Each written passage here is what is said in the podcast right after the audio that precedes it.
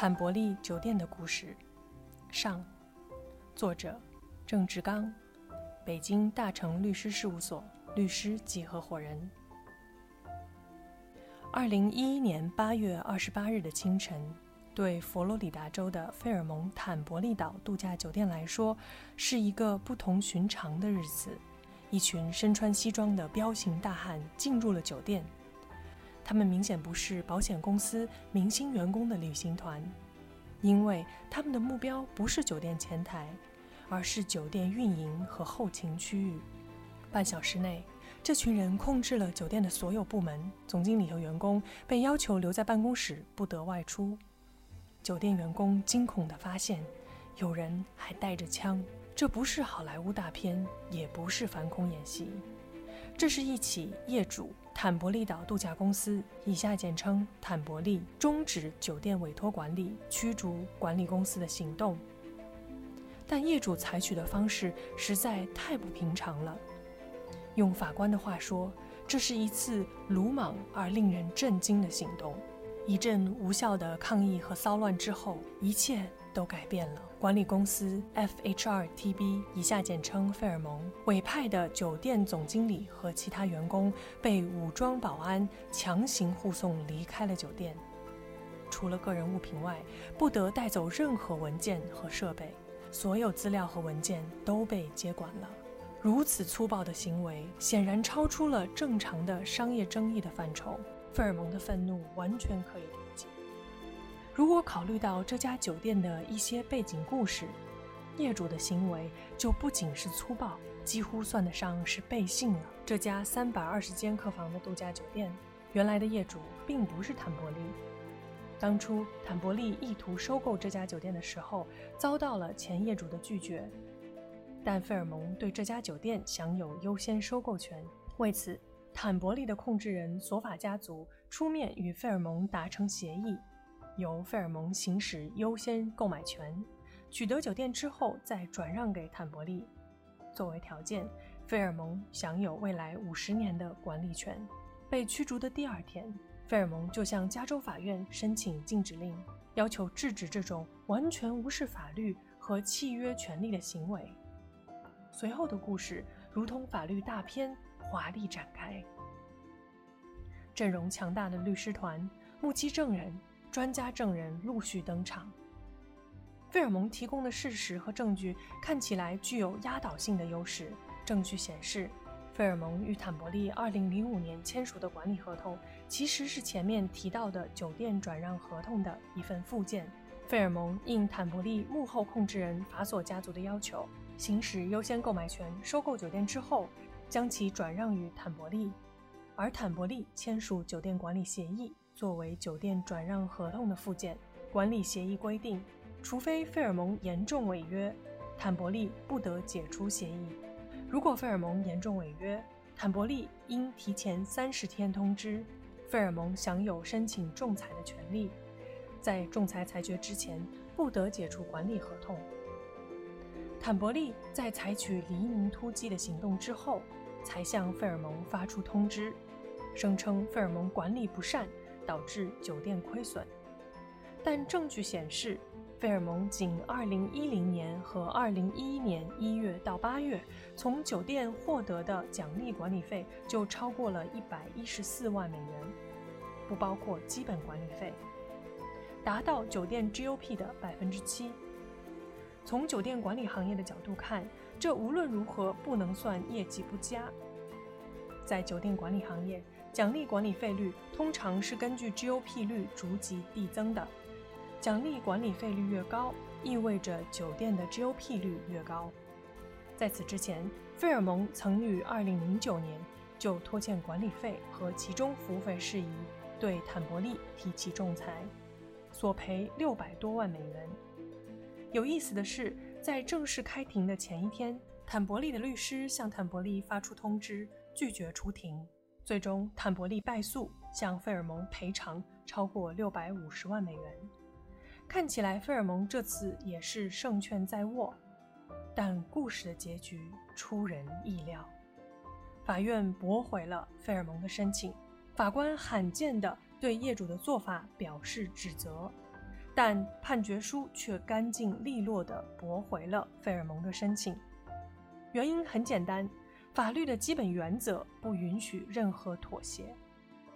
法官用了七十多页的内容，详细分析了双方的法律关系、本案的事实、合同条款、专家证人的意见以及既往案例的适用性，甚至从双方的商业利益上进行了令人信服的解释。结论是明确的：业主有完全的自主权，随时终止这份管理合同。这一结果对管理公司和公众而言可能很难接受，但对于酒店管理行业的专业法律人士而言，并不出人意料。事实上，这一裁决的结果不过是延续了美国法院对酒店管理合同的一直坚守的几个基本原则：一。业主在任何情况下都有权终止酒店管理合同，即使合同约定不得终止。二，业主的解约权是绝对的，不受限制的法定权利，独立于合同之外。三，前述原则仅受限于一个严格的例外情形——随附利益关系。四，如果业主的解约构成不当解除。管理公司有权获得赔偿，如同任何其他合同一样。这些里程碑性质的判词采用的表述是“不当解除”，而不是违约，在这一点至关重要。第一次在酒店管理合同争议中确认这个原则的科林和彼得森法官，在著名的武力 vs 大石套房一案中指出，在委托人和受托人的委托代理法律关系中。核心的原则之一就是，委托人有权在委托事项完成之前的任何时候撤销委托，除非这种委托随附了利益关系。即使合同试图限制委托人终止的权利，该条款是无效的。委托人解除委托的权利是绝对的，即使这会违反合同的约定，或者即使这种委托关系被认定为不可撤销。在这一著名案例中。武力通过二十二个合伙企业和一系列商业安排，拥有二十二家酒店，其中十七家由大石套房全权管理。合同约定，业主解约需经仲裁裁决。一九八九年十二月，武力向大石套房发出通知，声称大石套房严重违约，存在超预算开支和其他一系列违约行为，要求终止管理合同。大使套房拒绝终止管理合同。并从德州达拉斯地方法院获得禁令，禁止武力终止合同。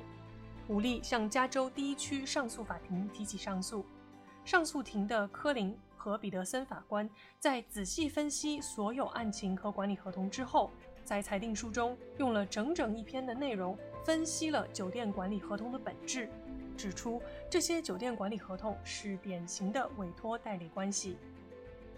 在此基础上。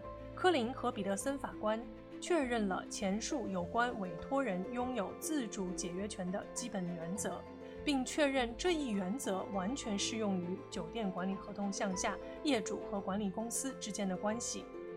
科林和彼得森法官指出，委托人在任何时候都应该有权自主管理自己的事务和生意，包括从受托人处收回控制权自行管理。达拉斯地方法官的决定在法律上是错误的。上诉法院推翻了地方法院的裁定，并且指示地方法院作出新的裁定，驳回大石套房的申请。这一裁定引起了管理公司的强烈不满，声称这种缺乏商业逻辑的判决将会毁掉这个行业，会导致一场浩劫。在随后的太平洋地标 vs 万豪案。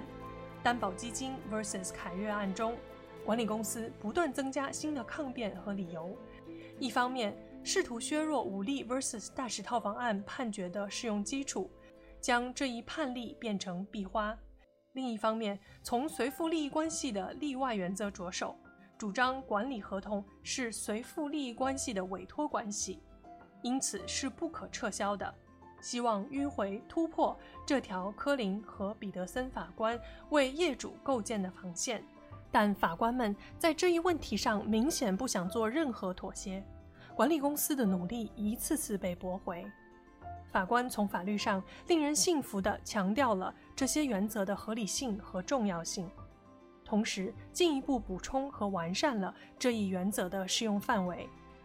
在一九九三年的太平洋地标 vs 万豪案中，加州第四区上诉法院的霍夫曼、弗洛里希和纳尔斯法官再次引述了武力 vs 大石套房案已经确认的业主不受限制的解约权原则，并且进一步解释了关于随附利益关系的严格适用标准，驳回了万豪关于随附利益关系例外原则的抗辩，再一次确认了业主不受限制的解约权。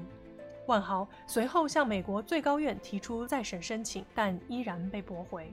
在一九九六年芬兰政府担保基金 vs 凯悦一案中，原酒店业主大科鲁兹公司与凯悦于一九九零年三月签署了酒店管理协议，将位于美属维尔京群岛圣约翰度假村委托凯悦集团管理。管理期限三十年。一九九五年三月二十一日，当时酒店业主三十五公顷协会的律师向凯悦发出通知，表明业主意图解除管理协议。凯悦对此极为不满，表示完全无法接受。凯悦提供了大量的交易和谈判文件。证明当时凯悦并不愿接手该酒店管理。经大科鲁兹公司请求，并同意凯悦关于管理期限和收费模式的一系列条件，凯悦才同意接受委托。考虑到酒店初期经营的财务困难和较高的财务杠杆，凯悦甚至慷慨地同意了很低的基本收费模式，寄希望于未来较高的现金流分享作为奖励费。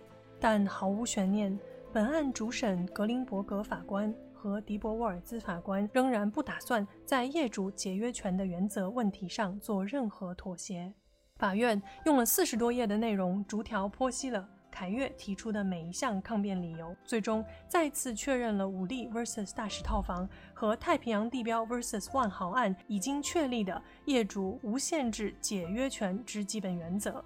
这三个标志性案例确立了美国法院对酒店管理合同项下业主不受限制解约权的基本态度，并在随后的一系列案例中被反复引述。时至今日，这一问题对我们的美国同行而言已经不再是需要争论的问题。管理公司也已经接受了这一现实，将注意力转回到他们的业务上去了。而管理公司所担心的解约潮也并没有发生。看起来，依靠品牌管理和业绩维系的业主关系，应该比单纯依靠高额违约金维系的利害关系更为可靠。感谢收听本期内容。如果喜欢节目，请别忘了为主播分享一下。我是 Karen，我们下周见。搜索公众号 A A H M C O，关注盛联国际，查看音频文字版。本节目由盛联国际独家制作播出。